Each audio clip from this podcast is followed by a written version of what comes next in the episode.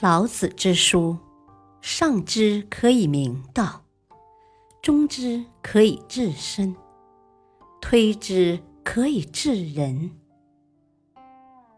不读《道德经》，不懂中国文化，不知人生真谛。《道德经》的人生智慧。何谓冲虚？冲虚的作用，老子在《道德经》第五章里写道：“虚而不屈，动而欲出。”风箱里面如果装满东西，就不是风箱了。风箱就是一个空虚的东西，才有作用。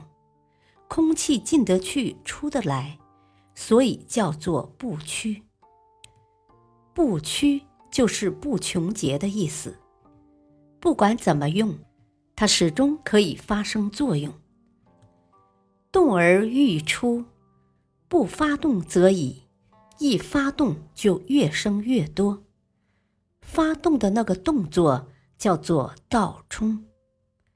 然后作用就不停的发生。老子希望我们从这些现象中能够有所感悟。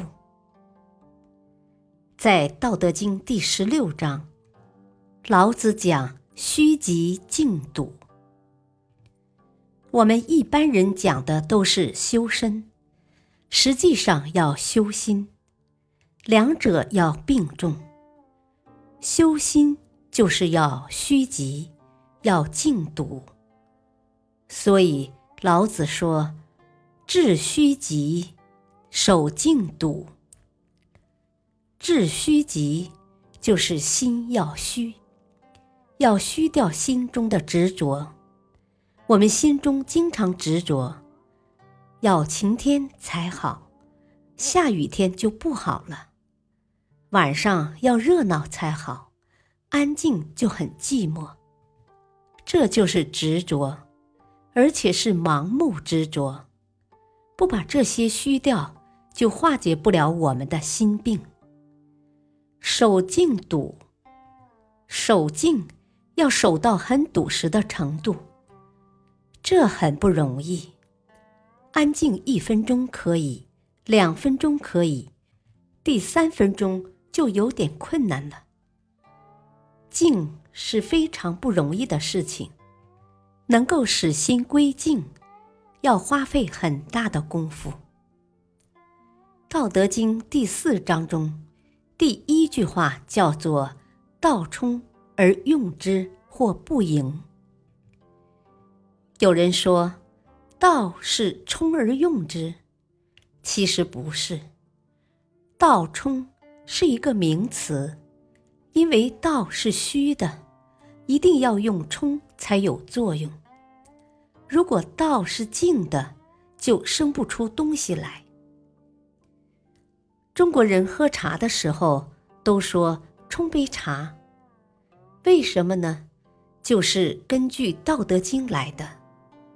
一冲，一个新的东西就产生了，那个味道也就出来了。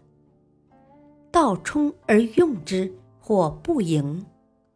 一个很简单的动作，但不管你怎么做、怎么使用，它都不会满，因为一满就没有用了。这是一个很重要的观念。我们喜欢满，可是，一满就会招损。满招损，谦受益，所以最好不要满。冲，就是使它虚，它永远不会满，时时保持充虚，就永远可以使用。这就叫做道。感谢收听，下期播讲养浩然正气。敬请收听，再会。